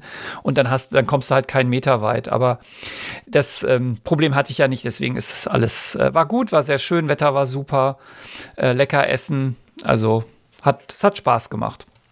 Gut, wir waren in Paris ne, und in Montmartre und da ist auch nicht das Problem, dass da keiner Englisch spricht. Also das ist, ähm, das war easy. Ja, das ist ja Touri Ground Zero, oder? Also sch schlimmer geht, also was heißt schlimmer, aber anders, mehr geht ja auch nicht als dort. Genau. Ja, Ur Urlaub, ähm, was, was, habe, was, was ist noch passiert? Ich kann vielleicht noch von der Gulasch-Programmiernacht erzählen. Das klingt ja erstmal ziemlich obskur, der Name. Und zwar ist es so, in, ähm, in Karlsruhe gibt es immer im Sommer eine Veranstaltung, die wird vom CCC, also von dem dortigen CCC organisiert, also Chaos Computer Club. Die heißt Entropia. Und ähm, das ist so ein Mini-Chaos ähm, Communication Kongress. Ja, der hat den Namen, also das Ding heißt Gulasch Programmiernacht, weil es dort immer Gulasch gibt als äh, abends. Wobei inzwischen gibt es auch gar kein Gulasch mehr. Das ist natürlich, äh, gibt auch andere Sachen und es ist auch alles vegan, wenn man will. Aber es hat halt immer noch den Namen, also GPN. Und da war ich jetzt zum dritten Mal. Ähm, war aber zum ersten Mal die ganze Zeit da, weil ich mir einfach ein Zimmer genommen habe in, in Karlsruhe. Und ähm, das, war, das war sehr spannend. Also es gab interessante Workshops. Manche Workshops waren auch nicht so interessant. Es gab einen über Polyamorie, da bin ich nicht hingegangen. Ich weiß gar nicht genau, was das ist. Aber äh, viele interessante Vorträge zu irgendwelchen Sicherheitsthemen. Und es ist eine nette, ist eine nette Location. Das findet im, im äh, ZKM, also im Zentrum für Kunst und Medien statt in Karlsruhe. Also genau genommen findet es in, in, in den Räumen der FH statt und des ZKMs, aber das geht alles ineinander über. Ähm, das ist ganz interessante Architektur und man, man guckt da auch auf die, auf die Exponate vom ZKM, auch wenn man da nicht rankommt. Und es war, war wirklich ähm, nett und ich habe wieder viel gelernt und mich wieder viel aufregen können über, also ein großes Thema war natürlich hier Chatkontrolle, was jetzt gerade ja im Anflug ist. Also noch mehr staatliche Überwachung, da gab es natürlich auch einige Vorträge zu. Und ähm, ja, waren, waren nette, nette Tage, wurde natürlich immer sehr, sehr spät. Das hat man dann mit viel Mate kompensiert. Und ähm, lustig war dann auch noch ein, ähm, ein, ein Teilnehmer, der zufälligerweise auch ein Student bei uns an der Hochschule ist, der hatte irgendwie sich überlegt, äh, wenn man zur Gulasch Programmiernacht geht, da muss man doch seinen Rechner Passwort schützen. Dann hat er seinem Windows ein Passwort verpasst. Ich wusste gar nicht, dass man bei Windows auch ohne Passwort leben kann. Und äh, das hat er aber dann direkt wieder vergessen. Und dann saß er da und ich meine, so, wenn du auf so einer, also das, da wird ja auch live, also man sitzt ja da zusammen und, und hackt auch und macht irgendwas und bastelt und irgendwie ist natürlich ziemlich blöd, wenn du nicht an dein eigenes Laptop rein, rankommst und dann ähm, habe ich dann ähm, ihm seinen Windows-Rechner geknackt. Zum Glück war die Festplatte nicht verschlüsselt, deswegen konnte man Linux booten, dann die Registry etc. etc. etc. und dann den, das Passwort zurücksetzen. Das war auf jeden Fall auch sehr ähm, sehr nette Erfahrung, wie man bei Windows pa das Passwort weg, wegkriegt. Ja, du hast bist ja, ähm, wir haben ja in einem unserer ähm, ersten ähm, Podcasts ja auch über deine damalige äh, iPod-Auszeichnung gesprochen, dass du ja da sogar einen Hackerpreis mal bekommen hast. Du bist da ja, und wir hatten ja auch hier schon über deine, ähm, ja nicht Praktikum, sondern dein Aus, äh, Außensemester bei einer äh, ja auch äh, Sicherheitsfirma für Computersicherheit ja auch hier schon gesprochen. Also du bist da ja immer auch am Puls der Zeit, habe ich so das Gefühl. Ja, wobei jetzt so, so ein, also bei Windows, äh, das habe ich extra vorher noch nie gemacht, weil ich ja kein Windows benutze, äh, außer zum, äh, zum Spielen. Aber ähm, ich war erstaunt, wie einfach das ist. Es hat wieder bewiesen, wenn du physischen Zugriff auf das Gerät hast, es ist, ist alles verloren, wenn die Kiste nicht verschlüsselt ist. Ja, wobei ja BitLocker mittlerweile auch oft standardmäßig schon an ist, wenn es gut läuft. Also wenn man es wenn ordentlich macht. Ja, das war zum Glück in dem Fall nicht anders, sonst wäre es auch gewesen, hätte er neu installieren müssen. Also die, die, es gibt zwar auch Möglichkeiten am BitLocker, äh, das ist aber, dann bist du aber auf dem Level von, von Geheimdiensten, weil dann musst du den, äh, musst du den Key aus dem TPM-Modul auslesen. Also, oh Gott, jetzt sind wir wieder ganz technisch. Ja, genau, genau, wollte ich gerade sagen. Lass uns da mal das Kauderwelsch überspringen. Ja, was du mir auch äh, geschickt hattest, ähm, von wegen ähm, ähm Aktivitäten, du hattest ähm, mir dann ähm, auch ähm, netterweise einen Adventskalender geschickt, wenn auch nicht persönlich für mich, sondern nur zur Ansicht. aber das war ja auch ganz spannend, was ihr da an der FH gemacht habt. Ja, das, äh, das war auch so eine Story da. Die, äh, ne, mein, die, meine Zimmerkollegin, also die, die Professorin, mit der ich das Zimmer teile, meinte, ah, wir könnten doch mal Adventskalender machen. Das war jetzt aber dummerweise der 11. November als, oder 12. November, als sie diese Idee hatte. Und dann war die Frage, kriegen wir noch einen Adventskalender hin? Und das hat tatsächlich geklappt. Also wir haben, es gab dann 24 Türchen, hinter jedem Türchen war eine Aufgabe, alle natürlich aus der Informatik, verschieden, verschiedene Schwierigkeitsgrade. Und das Ding ist super eingeschlagen. Also die, ähm, die Studenten haben da irgendwie reihenweise immer versucht, diese Rätsel zu knacken, weil es gab natürlich Tagespreise und es gab am Ende einen Hauptpreis. Da gab es ein, oder es gab drei Preise, erster, zweiter, dritter Platz, da gab es Gutscheine. Ähm, und ähm, da, da, das, das war, war so ein richtig kollektiver, ähm, kollektiver Spaß. Und wir hatten, wir hatten unglaublich viele Zugriffe. Also ich habe die Statistik mal gezogen. Jetzt durch einen kleinen dummen Fehler habe ich ähm, fünf Tage verloren von den Statistiken.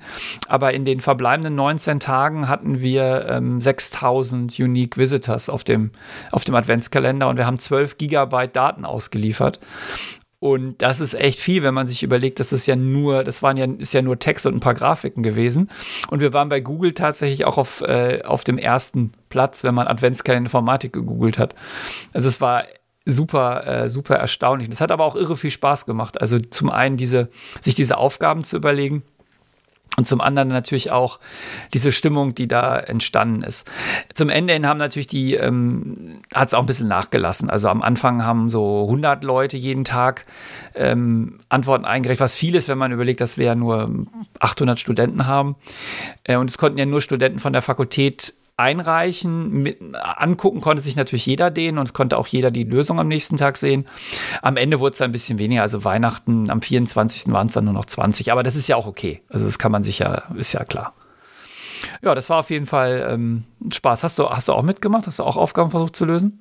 Nein, nein, nein. Das ähm, Informatikaufgaben lösen, das ist nicht mein Hobby. Naja, aber du bist doch vom Fach. Ja, aber gerade deswegen, da muss ich jetzt noch nicht irgendwelche ähm, theoretischen Aufgaben lösen. Also das, ähm, das also so das, da reizt mich echt ehrlich, das, das, sowas reizt mich tatsächlich nicht. Gestellte Aufgaben. Deswegen bin ich auch ein sehr, sehr schlechter Schüler immer gewesen. Also äh, Aufgaben, die nicht der Praxis entsprechen, die jetzt nicht irgendwie dazu führen, dass ich irgendwie jetzt, ähm, also Fachbücher lesen, okay, das ist noch ganz schön oder mir irgendwas angucken, aber ähm, gestellte Aufgaben, so Prüfungslike in Anführungsstrichen zu machen, das geht mir echt vorbei, muss ich sagen. Da bin ich, ähm, das reizt mich überhaupt nicht, gar nicht. Da ähm, so irgendwie so wie Kreuzworträtsel oder so, ne. Naja, prüfungslike waren sie ja nicht, es waren mehr so Knobelaufgaben teilweise. Aber du hast natürlich recht, klar, es hatte schon natürlich ein bisschen, ein bisschen wie eine, nicht wie eine Textaufgabe, aber ja, ein bisschen Touch hat es schon, das stimmt. Ja. Wie gesagt, bin ich, äh, bin ich glücklicherweise lange äh, raus.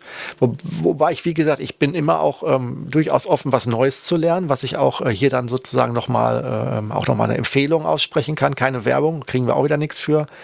Ähm, es gibt hier in Bochum die Bibliothek der Dinge. Das ist auch eigentlich, das wusste ich vorher auch alles nicht. Ähm, äh, die ähm, im Endeffekt davon aus, also die geht, also fangen wir anders an. Du hast, ähm, du hast zu Hause eine Bohrmaschine, du hast zu Hause eine, ähm, weiß ich nicht, eine Wasserpumpenzange, du hast eine, eine, eine Stichsäge oder sowas. Und wie oft brauchst du die? Alle zwei Jahre als normaler Mensch. Wenn du jetzt nicht so wie du, ähm, wenn dich jemand jetzt Möbel baut oder dergleichen hobbymäßig, dann brauchst du das eigentlich, wenn du nicht gerade einen Umbau hast, eigentlich gar nicht. Und die Idee ist halt, dass man das, ähm, also von dieser Bibliothek, wo du ja auch Bücher leist, statt sie zu, zu besitzen, dass die Bibliothek der Dinge halt Dinge hat, die du dir dann da leihen kannst. Das heißt also, die Idee ist halt, du hast keine Bohrmaschine, sondern wenn du die ähm, brauchst, dann leist du dir die da. Kannst du dann auch äh, sehen, welche da ist, kannst sie reservieren, hast dann eine Leihfrist wie bei einem Buch und ähm, für Privatpersonen wird das, glaube ich, über eine jährliche Gebühr gelöst. Und ich glaube, da bin ich jetzt aber nicht sattelfest. Ich glaube, die Studenten sind da jetzt automatisch drin über die Bibliothek oder so. Habe ich aber nur in der Zeitung gelesen. Lange Rede, kurzer Sinn.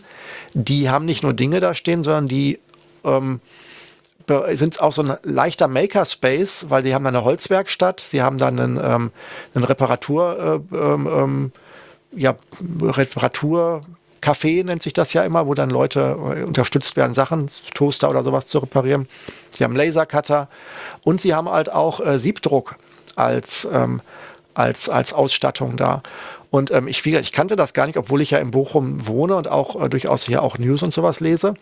Aber im Newsletter der Make stand als Termin, was die wiederum gar nicht wussten hier von der Bibliothek, ähm, war letztes Jahr ein, ein, ein, ein von der sogar subventioniert, einen Siebdrucklehrgang an einem Nachmittag Siebdruck für Erwachsene, war das dann, glaube ich, hieß der. Ähm, war aber dann eher so in meinem Alter, also eher so Siebdruck für Senioren, hatte, war der Großteil, sage ich jetzt mal so, aber halt gemischt, jung und alt. Aber halt auch ähm, nicht nur 18-, 19-Jährige, sondern halt auch so wie wir. Und ähm, das war super, muss ich sagen. Ähm, da bin ich halt auf, auf diesen Newsletter draufgekommen und ich habe tatsächlich ähm, gelernt, wie Siebdruck funktioniert. Ich hatte halt vorher überhaupt keine Vorstellung, wie das mit dem Belichten geht, nur so sehr, sehr grob. Und habe tatsächlich zwei ähm, mitgebrachte Rick and Morty Embleme, die ich mir ähm, auf mitgebrachte T-Shirts dann halt in einer, wie ich finde, eigentlich Produktions- tauglichen. Also eigentlich, ich finde, man kann nicht unterscheiden, dass die von der, von dem, von dem, von dem Motiv, von der Qualität und von der Schärfe her nicht aus dem Laden sind. Also das wäre, also, und das war wie gesagt sogar kostenlos und ähm, ich bin auch überrascht, wie günstig das Material ist. Also wenn man sich jetzt, wenn man, also wenn sich jemand dafür mal interessiert, ähm, ich glaube, so ein Set mit, mit allem, was du bräuchtest, wenn du es zu Hause machen würdest, bist du auch für unter 60 Euro dabei für ein günstiges. Ist halt nur ziemlich viel Sauerei wieder, weil äh, Chemie und ähm, Auswaschen und, äh, und so hin und her. Also muss man vielleicht eher gut belüftete Räume haben, würde ich mal so sagen. Also auf jeden Fall eine Empfehlung. Siebdruck fand ich spannend, muss ich sagen. Also es, das ist wirklich, vor allem kann man damit ja auch Massenproduktion machen. Da kannst du ja mehrere hundert von einem so einem von einem so einem Sieb. Und, und wie gesagt, die Auflösung ist, hätte ich nicht gedacht, dass das so gut geht. Und aber auch für die Institution hier in Bochum, Bibliothek der Dinge, fand ich auch, ist ein geiles Projekt, muss ich sagen, was sie da so, die Idee, die da verfolgt wird. Ja, Siebdruck äh, würde ich auch gerne mal machen. Also ich habe da mal einen, einen, Film drüber, eine Dokumentation drüber gesehen oder einen Bericht, wie die das machen. Das ist, äh, das ist schon, schon spannend. Das sieht halt einfach auch super aus, weil es natürlich, äh, weil du ja Farbe über Farbe druckst, also wie so, wie so Poster kannst du ja machen. Das ist ja schon ziemlich, äh, ziemlich krass. Achso, da muss ich relativieren. Also wir haben einfarbig, also wir haben Einfarben-Siebdruck gemacht. Also du hast halt eine, du hast halt ein, ein Motiv gehabt und alles, was halt, ähm, also so Tontrennung, Siebdruck, wenn du so willst. Also das, ähm, aber warte, ich werde es auch mehrfarbig machen, aber das ist, glaube ich, dann mit dem Überlagen. Wir haben es also, wir haben die Siebe halt dann von Hand auf das T-Shirt gedruckt und dann durchgerakelt. Dann jetzt wirklich die zweite Farbe auch exakt ausgerichtet darauf. Ich war schon froh, dass ich nicht zu viel Flecken von, vom Drauffassen irgendwie hatte und ähm, also äh, das, das, das ist jetzt nicht zu erwarten. Also das ist, war eigentlich eher einfarbiger oder eher grobmotiver. Also du kannst damit schlecht so einen Rasterdruck machen, wo du wirklich darauf angewiesen bist, dass die Farben also genau drauf sind, wenn du jetzt nicht so eine, so eine Klappvorrichtung hast, wo du dann immer das, äh, die Siebe halt dann auch äh, fixiert einspannen kannst. Wenn du das so im Low-Budget-Bereich machst, dann ist es eher entweder grob mehrfarbig oder einfarbig, sag ich mal. Ja, ja, klar. Aber ich, trotzdem finde ich ein faszinierendes äh, Verfahren. Also wenn auch diese, diese ganzen, wenn wir die T-Shirts bestellen für die Fakultät, die werden ja auch im Siebdruck gemacht, sonst kannst du ja diese Stückzahl noch gar nicht produzieren. Wenn wir da 300 T-Shirts ordern, klar, das, da, wird ein, da gibt es ein Sieb mit dem, mit dem Schriftzug und dann wird der da 300 Mal drauf, ge, drauf gedonnert. Wir haben ja sogar einen, einen, so einen Vinyl-Cutter, den kann man ja auch benutzen, ne, um, die, ähm, um die Siebdruckvorlagen zu machen, oder? Äh, ja, die Frage ist, was du machen willst. Du machst ja eine Belichtung. Also eigentlich musst du ja nur auf eine Folie ein, ähm, ein Schwarz-Weiß-Motiv. Das läuft ja so ein bisschen wie früher bei der Platinenbelichtung. Du hast halt, ähm, also wenn ich mir kurz darauf eingehen, also du nimmst, äh, jetzt, wenn wir es schon angesprochen haben, also du nimmst ein Sieb, was eigentlich ein sehr, sehr feinmaschiges, sehr, sehr stark gespanntes Tuch ist. Also eigentlich eher wie wenn so du, also so wie so ein, wie so ein, wie so ein wie so eine, wie so ein feiner Strumpf, sag mal, so eine Strumpfhose von einer Dame, sag ich mal, wo du dann so, so eine Nylonstrumpfhose, wenn du sowas in, dir instabil vorstellst, das auf einen Rahmen gespannt, dann wird da eine Emulsion drauf gestrichen, ganz dünn. Und die ist halt lichtempfindlich. Das musst du alles im Dunkeln machen. Und dann äh, wird diese Emulsion, wird das trocknen gelassen und dann hast du halt dieses Netz, dieses Sieb und da ist dann diese Emulsion drauf. So, und dann gehst du her und nimmst halt einfach eine eine, eine, eine, eine Plastikfolie, so eine, vom Kopierer oder vom früher vom Overhead-Projektor oder irgendwie sowas. Und dann könntest du theoretisch mit dem Edding da drauf rummalen. Das muss halt nur schwarz sein. Oder du kannst mit einem Kopierer draufgehen. Oder du kannst mit einem, mit, wenn die Folie auf der einen Seite Tintenstrahl beschichtet ist, kannst du auch mit einem Tintenstrahldrucker das drauf machen. Du musst halt nur einfach Undurchsichtigkeit hinbekommen. Du könntest theoretisch auch Schnipsel ausschneiden und dann bei der Belichtung drauflegen. So. Und dann nimmst du halt dann, ähm, gehst du halt in die Dunkelkammer, legst dann halt dieses, dieses, Negat dieses Negativ, ähm, nee, das Positiv, also dein Bild legst du halt drauf, dann wird das belichtet und an den Stellen, wo das Licht an den, also wo es, wo es weiß, durchsichtig blieb, äh, härtet diese Emulsion aus. Und dann wäschst du halt dieses Netz, dieses Sieb, an den Stellen, wo es nicht ausgehärtet war, ist es halt noch weich, dann wäschst du das einfach aus und dann ist es halt da durchsichtig, wo vorher dein Motiv war. Und dann kannst du später da einfach mit Farbe durchstreichen oder durchreiben die Farbe. Mit so einem Rakel gehst du halt drüber und drückst die durch die nicht belichteten Stellen. Das ist eigentlich das ganze Prinzip und deswegen ist es ähm, ja eigentlich relativ easy, sag ich mal. Mhm, okay. Dann, dann mit dem habe ich das mit dem Vinyl-Cutter irgendwie falsch. Äh das könntest du ja machen. Du könntest jetzt ein Vinyl machen und könntest die als Belichtung nehmen. Dann musst du halt nur gucken, dass du so bei Fonts dann halt auch Stencil-Fonts hast oder das halt auch wieder irgendwo draufklebst, wo du noch eine Trägerfolie hast. Das ist natürlich die perfekteste Variante, weil du dann 100% blickdicht bist. Bei jeder anderen Druckvariante, also ich habe das mit Tintenstrahl gemacht, dann habe ich auch mit dem Edding immer noch nachgemalt, weil der Tintenstrahler halt nicht ganz deck, der hatte dann so helle Streifen drauf und so und ähm, also Vinyl ist wahrscheinlich die 100% sichere Variante, wenn du garantiert kein Licht durchbekommen möchtest. Mhm, okay. Das, ähm, und da bist du einfach hingegangen zu dem Workshop und hast da mitgemacht. Da, oder muss man, wie lief das? Das ist eine gute Frage. Ich, ähm, ich glaube, man konnte einfach hingehen. Ich musste mich, glaube ich, nicht anmelden. Also, ähm, gute Frage ich glaube, es war einfach nur der Termin und komm hin. Aber ähm, da würde ich mich jetzt, das, das habe ich jetzt vergessen, ehrlich gesagt. Ja, ist auch nicht wichtig. Also das, und das hängt, hängt an der Uni-Bibliothek oder habe ich das, wie habe ich das jetzt zu verstehen, weil du sagst. Ja, das, das müsste man mal nachgucken. Das ist, es ist auf jeden Fall gefördert. Also das, das, das lebt von, von Unterstützung, ähm, sowohl von den Einnahmen, aber auch, glaube ich, von Förderung. Aber wie gesagt, das ist jetzt alles ganz dünnes Eis. Das ist so, kennst mich ja, so, das habe ich jetzt sehr grob gespeichert. Ähm, ich glaube, dass sie jetzt mit der Bibliothek mindestens kooperieren. Und wenn ich es jetzt richtig gehört habe, ist sogar sind die Ausweise dann auch irgendwie synchron und irgendwas mit den Studenten. Aber also sie sind auf jeden Fall da sehr vernetzt. Am besten mal selber nachgucken. Also auch nichts drauf geben, was ich jetzt gesagt habe. Ähm, einfach mal hätte ich jetzt auch vorbereiten können, aber habe ich jetzt ähm, in der Tiefe jetzt nicht nachgeschaut vorher. Sonst hätte ich es einfach mal raussuchen können. Ja gut, ist ja auch egal. Also das ist ja ohnehin eine lokale Geschichte. In anderen Städten gibt es andere Sachen mit anderen Modellen. Also es gibt ja auch in Heidelberg irgendwelche Coworking Spaces und, und solche, solche Dinge. Ja, oder andere Makerspaces. Also Siebdruck gibt es sicherlich auch an in verschiedenen Stellen der Republik ähm, zum Erlernen. Ja, und es ist auch gut, das nicht zu Hause zu machen, weil es, glaube ich, echt drum saut. Also dieses, dieses Auswaschen und so, ich glaube, da hast du schon viel, viel Gespritze beim, beim Siebdruck. Okay, ähm, was haben wir denn noch erlebt? Tja, ich überlege gerade, bei mir war jetzt eigentlich, was ich nicht erlebt habe, was ich erst im Nachhinein äh, erfahren habe, was, was ich aber wohl offenbar die letzten, mein ganzes Leben schon verpasst habe, ist, dass es die, ähm, den Perseidenstrom gibt. Das sind wohl ähm, das ist wohl ein Tag, wo man ähm, oder eine Nacht, wo man halt äh, immer wiederkehrende Sternschnuppen, ähm, äh, also zum gleichen Tag. Also es ist wohl, wann ist es? Ich glaube, der 12.8. ist es. Ähm, und ähm, da wurde ich dieses Jahr von meinem Bruder Joshua gefragt, irgendwie, ob ich das, ähm, ich das gesehen hätte. Ich wusste das gar nicht. Jetzt habe ich es mir für dieses Jahr mal auf den Kalender gepackt, dass ich dann halt mal, wenn das Wetter gut ist, äh, mal dieses Jahr mal Ausschau halte, ob ich was sehe am Himmel. Das soll wohl sehr also man sieht da wohl besonders viele Sternschnuppen, auch wenn man jetzt nicht in Norwegen ist oder dergleichen. Also das heißt, du hast letztes Jahr davon erfahren, dass es die gibt, aber nicht geguckt und willst jetzt dieses Jahr 23 gucken. Genau, ich habe es letztes Jahr verpasst und wurde einen Tag später gefragt, ob ich es gesehen hätte. Und deswegen habe ich es mir jetzt für dieses Jahr mal notiert. Okay, also ich kenne das schon länger. Ich habe da vor 20 Jahren mal versucht, die Perseiden ähm, oder wie immer die Dinger heißen, mitzunehmen. Ähm, das, und da weiß ich noch, dann hieß es ja, ihr müsst irgendwo hin, wo es dunkel ist. Und dann sind wir irgendwie raus aus der Stadt auf irgendeinen so Acker. Aber es war natürlich total bewölkt und deshalb hat man nichts gesehen. Ja, ich kann dann im nächsten Jahresrückblick kann ich vielleicht was berichten oder auch nicht. Man wird sehen. Ja, genau. Ich war beim Perseidensturm. Yay. Ja, ähm, was noch passiert ist vielleicht als bei mir.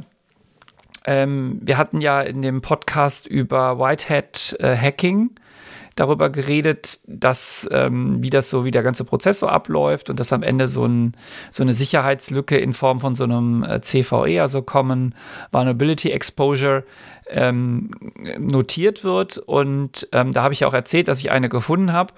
Tatsächlich habe ich jetzt auch endlich äh, das CVE dafür bekommen, weil ähm, das durch irgendeinen Prozessfehler in der Firma Details sind jetzt sehr unwichtig, irgendwo hängen geblieben ist, aber ähm, jetzt habe ich es, jetzt bin ich also offizieller äh, nicht Besitzer, aber Einreicher einer, einer solchen äh, CVE-Geschichte und kann jetzt immer sagen, guck mal, das habe ich gefunden. Das heißt, du bist dann auch auf irgendeiner Webseite öffentlich gelistet als, als, ähm, ja, als Urheber dieses, diese, dieses, dieses, dieses Auf, dieser Aufdeckung. Ja, also bei CVE ist es so, da, da wird erstmal die Schwachstelle beschrieben und dann gibt es aber einen Link zu einer detaillierten Beschreibung und da stehe ich dann. Genau. Also das kann man, kann man da nachgucken. Da wird man meinen Namen finden und dann wird man denken, ah, das hat der Thomas gemacht. Wir hoffen, dass der Hacking-Paragraph nicht noch strenger wird, dass sie dich dann dafür nicht wegsperren. Ja, gut, das ist ja kein, äh, das fällt ja nicht unter den Hacking-Paragraph. Die Frage ist, ob es unter den Reverse Engineering-Paragraph fällt, aber das ist natürlich äh, ein, anderes, ein anderes Thema und das, darüber haben wir auch schon geredet. Ja, das unterrichtet er sogar und zieht da sozusagen die Leute äh, heran, die das dann zukünftig tun sollen. Ja, das ist, ah, genau, das ist auch noch passiert letztes Jahr, die, ähm, die Vorlesung zu Reverse Engineering ähm, habe ich gehalten und die war, ähm, war auch ganz erfolgreich und hat auch viel Spaß gemacht. Und die endet ja immer damit, dass die äh, Studierenden sich gegenseitig ähm, knacken müssen. Also jedes Team schreibt ein Programm und alle anderen Teams müssen versuchen, das zu knacken. Und ähm, das ist immer eine ziemliche Gaudi, weil dann gibt es natürlich ein Leaderboard und wer hat wie viele geschafft und ähm, wer führt. Das ähm, hat, hat, hat recht viel äh, Freude gemacht und Spaß gemacht. Habt ihr da eine spezielle virtuelle Umgebung, irgendeine, irgendein eine, ein Biotop, wo das dann, dass die Spielregeln vorgibt, in denen dann halt gegenseitig gehackt wird, weil es äh, wird ja nicht, wird ja nicht, wird ja kein echtes System wahrscheinlich sein, dass ihr eure PCs gegenseitig hackt. Ja, wir, also in der Vorlesung tatsächlich wird nur, ähm, kriegst du ein, du kriegst ein Programm, weil es geht ja um Reverse Engineering, also du kriegst ein Stück äh, ausführbare Datei und muss dann heraus, muss die analysieren und muss gucken, ob die eine Schwachstelle hat. Da ist natürlich eine Schwachstelle drin, weil es ist die Bedingung, dass sie eine Schwachstelle hat. Also wenn, wenn niemand dein Ding knackt, kriegst du auch keine Punkte. Ja, das ist ja klar. Und ähm, dann äh, analysierst du das und dann musst du quasi einen, einen Exploit entwickeln, also ein kleines Stück Software, was diese Schwachstelle ausnutzt. Das machst du aber lokal. Also das heißt, du, da, das ist nicht äh, gegeneinander. Es gibt aber so Capture the Flag Flag-Events, wo dann auch Server, ähm, also Leute Server betreiben und andere Leute diese Server hacken müssen. Und dafür haben wir dann tatsächlich eine spezielle Umgebung weil das Risiko sonst zu groß wäre, dass da irgendwas rausflutscht. Also da gehen wir dann wirklich hin, trennen alle Rechner vom, äh, vom Netz, spielen da eine, eine, VM, also da läuft da eine VM drauf und äh, die hängen im eigenen völlig privaten Netzwerk, weil das Risiko, wenn die Leute da mit irgendwelchen Hacking-Werkzeugen aufeinander einprügeln, dass da was ins Hochschulnetz entfleucht und dann vielleicht sogar ins, äh, ins Internet, das wäre zu groß. Also da, da machen wir das schon, aber bei meiner Veranstaltung war das nicht nötig, weil die Leute eh nur äh, Programme analysiert haben und nicht laufende Server. Okay, klingt aber trotzdem spannend. Also ich kann mir vorstellen, dass die da Spaß dran haben. Gerade wenn es um etwas geht, äh, sag mal, um, ähm, um ein, ähm, ein Battle in Anführungsstrichen, also dass man sich gegenseitig ähm, sozusagen ja, die Stärke des, des Codes beweist, sage ich mal, kann ich mir schon vorstellen, dass das ähm, gerade die Herausforderung ist. So ein bisschen fast so wie Kicker-Automat, wahrscheinlich nur halt ein bisschen langgezogener und ähm, oder Kicker. Tisch in einer, in einer Firma. Da ist er auch gerne kompetitiv, macht ja auch viel Spaß, sag ich mal. Und das sozusagen jetzt über so einen langen Zeitraum stelle ich mir spannend vor. Ja, also das, diese, dieses ähm, Event am Ende, das Capture the Flag Event, das ist, ist nur eine Woche. Ne? Das geht nicht die ganze Vorlesung, sondern die müssen ja erstmal lernen, wie geht das und wie schreibt man sowas und dann, das ist sozusagen dann das, der, der, der Höhepunkt am Ende. Aber es ist super, was da immer an äh, wirklich an Ideen rauskommt. Und ich sammle ja auch die, die Programme. Das heißt, der, der Fundus wird ja immer größer, aus dem man dann auch wieder schöpfen kann für, für Übungen im, im nächsten Semester. Also das war, äh, war sehr, sehr interessant. Ja, ist ja cool, dass ihr da immer ähm, neues Material ran schafft und nicht irgendwie jedes Jahr recycelt, was, ähm, was die Vorlesung vom letzten Jahr eins zu eins war. Das ist ja auch, finde ich, finde ich immer, also kenne ich aus meiner Schulzeit zum Teil anders, ähm, dass die Lehrer da, sag ich mal, nicht so, manche Lehrer, also es gab welche, die waren super engagiert, das, äh, es gab aber auch welche, die haben ähm, nebenbei einen Nebenjob gehabt und Wohnmobile äh, äh restauriert oder umgebaut und dann verkauft und das hast du dann auch so ein bisschen an der am Stil gemerkt, sag ich mal so, wie gut die Leute vorbereitet waren, so selbst als Schüler. Ich glaube, das hast du schon mal erzählt, die, die Geschichte. Ja. Und dass, dass der nicht nur Wohnmobile äh, saniert hat, hat der nicht auch noch irgendwie Hardwarehandel noch nebenbei gehabt, dieser Lehrer, von dem du da erzählt hast? Hm, das, glaube ich, bringe ich jetzt nicht zusammen. Okay, na dann, dann vielleicht war es auch eine andere Geschichte oder von jemand anders. Weil irgendjemand hat mir erzählt, dass, dass er einen Informatiklehrer hatte, der auch noch nebenbei irgendwie ein Hardware, Hardware-Geschäft betrieben hat. Was nee, nicht das, du das? Nee, ich glaube nicht. Dass, okay. Also da müsste ich mich jetzt täuschen, das beides zusammenzubringen. Dann war, kann ja auch jemand anders mehr erzählt haben. Ja, also das, das vielleicht noch so aus dem, ähm, aus dem Hochschulleben. Dann habe ich natürlich ChatGPT kennengelernt letztes Jahr. Das haben aber viele auch die, die ja, Medien inzwischen. Ich wollte gerade sagen, als wir beide drüber gesprochen haben, als wir uns da gegenseitig äh, zugeprostet haben, dass das ja, äh, ich glaube, wörtlich ziemlich krasser Scheiß ist, ähm, da war es ja noch, ja, also ein bisschen unterm Radar hatte ich so das Gefühl. Ich muss ja zugeben, dass du sogar noch vor mir das, also mit dem, mit Lukas ja wohl auch ausprobiert hattest, hattest du er erzählt. Ähm, dann tatsächlich habe ich es dann auch ähm, relativ schnell ähm, ähm äh, für interessant befunden. Äh, und dann geht ja jetzt sozusagen, ist jetzt gerade die Öffentlichkeitswelle losgebrochen. Das findest du ja eigentlich kein äh, äh, Medium, was irgendwas mit Bits und Bytes zu tun hat, das und auch in anderen. Also nach der, nach der Bilder per Computer generieren, also du schreibst einen Prompt, äh, äh, mal mir einen Koala, der äh, Ping-Pong spielt oder sowas, dann kriegst du halt das Bild.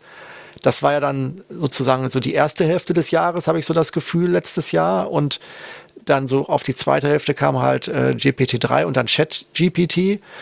Und sag mal so, seit Winter äh, ist ja wirklich, sind ja alle verrückt und ähm, ähm, ja, und berichten darüber, was alles geht. Selbst der hier ähm, YouTuber Christian Solmecke hat dazu, der ja eigentlich Anwalt ist, gut, der berichtet auch über alles, aber ähm, der hat auch zwei Videos dazu gemacht äh, zu der Frage, ob, äh, ob äh, ChatGPT ähm, nun verschiedene rechtliche Aspekte hat. Also das ist auch ähm, naja, also es ist jetzt schon in der breiten Masse angekommen. Und ich glaube, gestern oder heute haben tatsächlich hat Bing seine neue Suchmaschine freigeschaltet und den Edge auch in Unterstützung, dass auch an allen Ecken da KI und Fragen stellen und dergleichen ist. Und Google hat ja auch angekündigt, jetzt ihre neue Suchmaschine.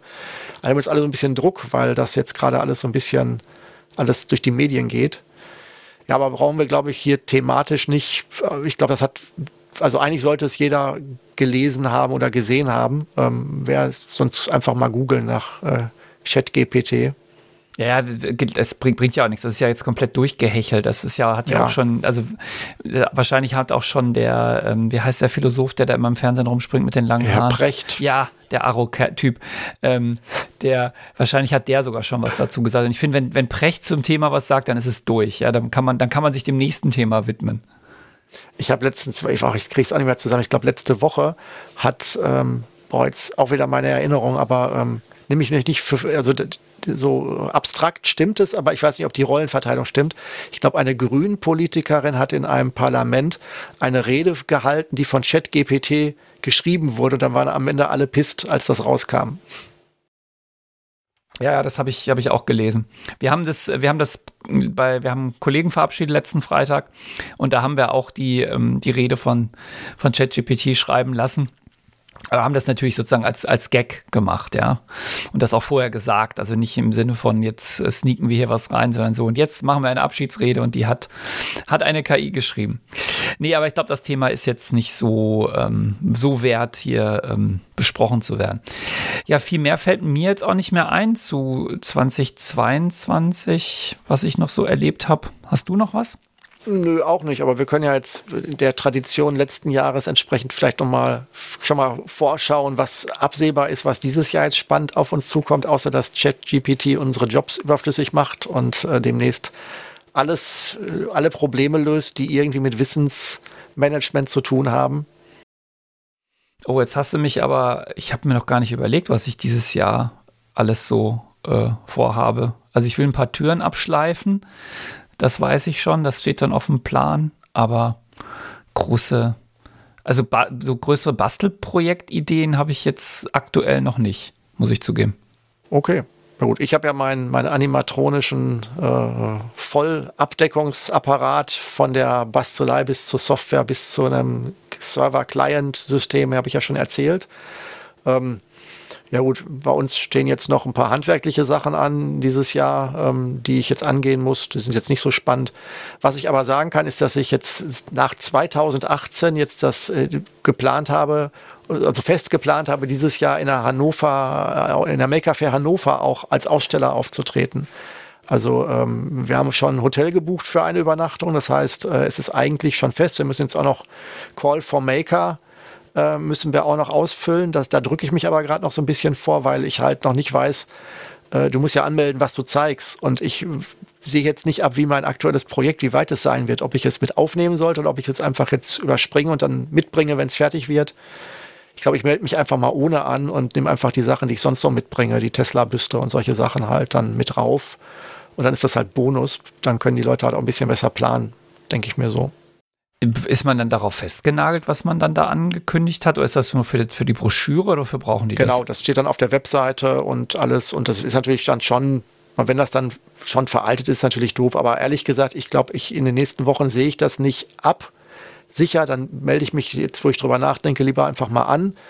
Und ähm, dann, wenn das Portfolio nicht zu 100 Prozent, weil so da ist noch Bonus gibt, ist das ja eher positiv als das, was fehlt, sage ich mal in dem Zusammenhang. Also wer da gerne, ähm, ne, 19. Äh, 20. August diesen Jahres in, ähm, was ist das da, in dem, neben dem Kongresszentrum, in diesem Park, wie heißt denn das da, ähm, in dem Stadtpark oder was, keine Ahnung, also neben dem Hannover Kongresszentrum ist das, glaube ich. Da weiß ich, ich weiß jetzt Also Maker Fair Hannover, also ähm, gerne, gerne vorbeikommen. Ich werde, ähm, wenn nicht irgendwie alles schief geht, bin ich da auch mit dem Stand und ähm, kann man dann gerne mal auch die Sachen anschauen und anfummeln, über die wir hier so reden, die ich gebastelt habe. Kannst du ein Hörertreffen machen? Ja, genau. Die zwei kommen dann vorbei und äh, naja, das stimmt ja nicht. Wir haben ja schon, also wir wissen ja nicht, wie viele Hörer wir haben, aber rein von den Statistiken her äh, reden wir nicht, äh, glaube ich, nur mit uns selbst. Also das hören schon ein paar Leute. Ja, aber ich glaube, ähm, ja, es sind, aber ja, die Zahlen sind schon noch, ähm, naja, also naja. Ich, ich, ich, ähm, ich freue mich, mir, mir macht also wenn wir uns die Zahlen angucken, mir, mich erfreut es am meisten, dass wir ungefähr so sehen, was so die Themen sind, die offenbar interessieren, weil dann kann man ja vielleicht auch ein bisschen so latent auch mal überlegen, ob dann vielleicht das auch dann neue Schwerpunktthemen werden könnten, dergleichen. Also so gesehen, ähm, nein. Ähm, ich, bin, ich bin glücklich mit jedem, der es hört.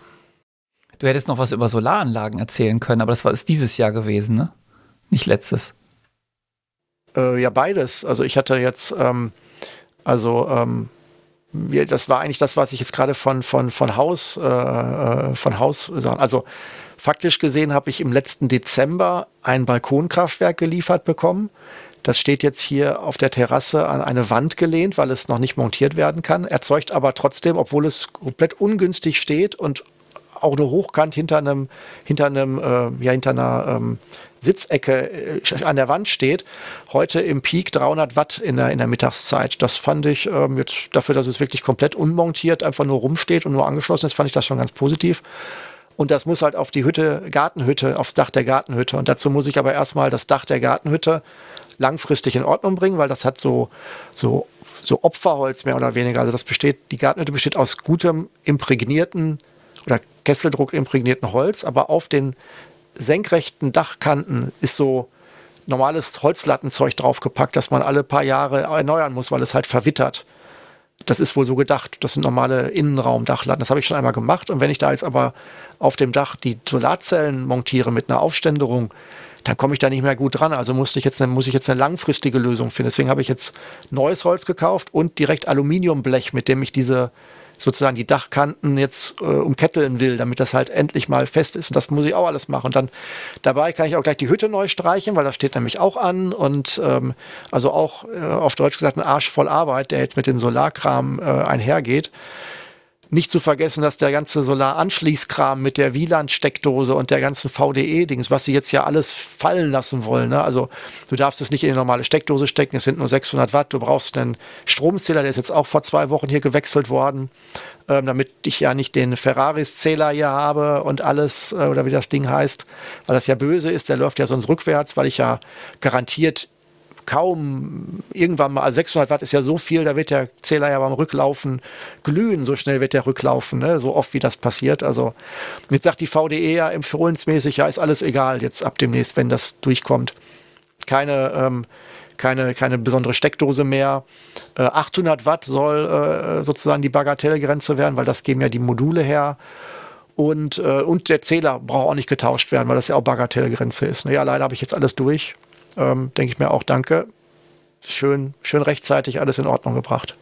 Das heißt, darüber können wir dann auch mal einen Podcast machen. Ja, also ich bin echt begeistert davon, was das Ding tatsächlich bei ungünstigsten winterlichen Dingens, also dass der schon, ich, ich bin ja mit wenig zufrieden. Ich meine, du kennst, du hast größere Solaranlagen, Erfahrung mit, mit mehr Leistung. 10.000 ähm, Watt, ja. Ja, ich bin hier schon stolz drauf, dass ich jetzt ähm, bei meinem Zähler sehen kann, dass ich halt, ähm, ähm, ja, dass ich halt weniger habe. Wobei ich überrascht bin. Ich habe jetzt mal, ich habe, ich wusste gar nicht, dass diese Zähler äh, eine Live- äh, ähm, auch haben. Ich dachte, da wäre halt einfach ein digitaler, ja, statt einer Zahl und einem sich drehenden Rad, dachte ich, dass das einfach nur eine Zahl ist. Aber das Ding zeigt ja wirklich ähm, so, ich habe das Gefühl, zehnmal in der Sekunde an, wie viel Watt gerade durch die Leitung geht, also auch live als, als Zahl. Das war mir vorher nicht klar. Und da bin ich jetzt erstmal die letzten Tage, wenn ich Homeoffice hatte, schön äh, in den Keller gerannt, äh, mit, habe da mit Taschenlampe, damit ich da, habe ich geguckt, wie viel verbrauche ich denn, wenn ich PC voll anhabe, alle Monitore und dergleichen, Kühlschrank läuft. Und ich war überrascht, dass ähm, ich in der, also dass das ganze Haus, äh, obwohl ich oben Homeoffice mache, nur knapp 400 Watt gezogen hat, also 430 Watt. Ich hätte gedacht, gerade mit dem PC und den Monitoren komme ich da schon drüber. Und wenn ich da mit 600 Watt gegenarbeite, habe ich tatsächlich ja ähm, habe ich einen, wirklich, habe ich einen richtigen Effekt gerade in solchen Tagen zur Mittagszeit. Also das Hätte ich jetzt schlechter eingeschätzt. Das Haus, ich hätte das Haus frisst schon irgendwie, weiß ich, 1000 Watt, wenn ich irgendwie Homeoffice habe. Ja, 1000 Watt wäre schon viel, ne? Also das wäre huiuiui. Ich weiß ja nicht, das Netzteil kann ganz viel, ne? Aber der PC, wenn ich jetzt wahrscheinlich mal so ein richtiges Game mache, wo die Grafikkarte hochgeht, dann geht wahrscheinlich auch ordentlich die Leistung hoch. Also wenn ich meinen Gaming-PC richtig hochpeitsche, ist der bei 800 Watt. Boah. Klar. Plus Monitore. Ja, ja, klar. Ja. Ich merke aber auch Beleuchtung halt. Wir haben in der Küche noch äh, dimmerbedingt Halogenlampen, drei Halogenlampen, A 50 Watt. Ja, habe ich nicht drüber nachgedacht, aber sind addiert 150 Watt. Das, ähm, wenn sie auf voll gedimmt sind, also auf volle Helligkeit. Also, ähm, aber wir können gerne mal, ähm, ja, vielleicht auch noch mal ein Thema ähm, Solar und ähm, also ich habe, ich weiß schon wieder mittlerweile mehr drüber, auch über Solarkraftwerke, als ich wissen möchte. Das könnte man dann auch gerne mal zusammentragen. Ja, kann man ja mal machen. Man können ja generell mal über, über Elektrik, Trick und äh, Solar und diese Dinge sprechen. Spricht ja nichts dagegen. Und was ist überhaupt, was ist überhaupt viel Watt? Wie viel Watt hat denn, haben denn so Dinge? Das ist ja auch nicht unbedingt Common Knowledge, ja, was, was so Zeugs verbraucht. Genau, wobei das, äh, also das, das hatten wir ja auch mal jetzt so off-topic äh, auch schon mal angesprochen, wobei das würde ich wahrscheinlich fast als getrennte Themen sehen. So ähm, Elektrik und Elektronik, Grundlagen, da kriegen wir, glaube ich, schon eine Folge so voll, dass wir auf Solar nicht mehr müssen. Können wir uns ja überlegen. Also guck, schon haben wir, schon haben wir eine, ja. ein Versprechen gemacht für die, äh, für, für die Zukunft. Ah, ja, ja, ja, das nächste Thema angeteasert. Hoffentlich verschonen uns jetzt die Erkältungen, die jetzt gerade wieder im Umlauf sind, dass wir nicht wieder ausfallen, stimmlich. Ja, sonst Stephen Hawking, sage ich nur. Ja, aber das will doch keiner hören. Hallo Thomas. Nee, komm. Ja, okay, da machen, nehmen wir einen Knopf dran, oder? Dann ha ja. haben wir's. Ich, ja genau, also ich habe auch sonst keine Pläne für dieses Jahr, was die jetzt hier spannend zu erwähnen wären. Ja, okay, wenn du keine hast, dann, ähm, dann mal, sagen wir, der Jahresrückblick ist beendet und äh, dann schauen wir, was das Jahr uns noch so bringt, das ja jetzt schon ein bisschen rum ist. Also ein Zwölftes Jahr rum von dem Jahr. Ja, wir müssen jetzt hart aufholen mit den Folgen, die, jetzt, die wir übersprungen haben. Wir werden es versuchen. Okay. Ja. Ja, Thomas, dann äh, danke ich dir, wünsche dir einen guten, verspäteten Start in das Jahr und ähm, alles Gute für das Jahr und ja. uns viele Podcast-Folgen dann ja. in diesem Jahr. Wünsche ich uns auch. Mach's gut. Ja. Tschüss, Mach's Daniel. gut. Ciao.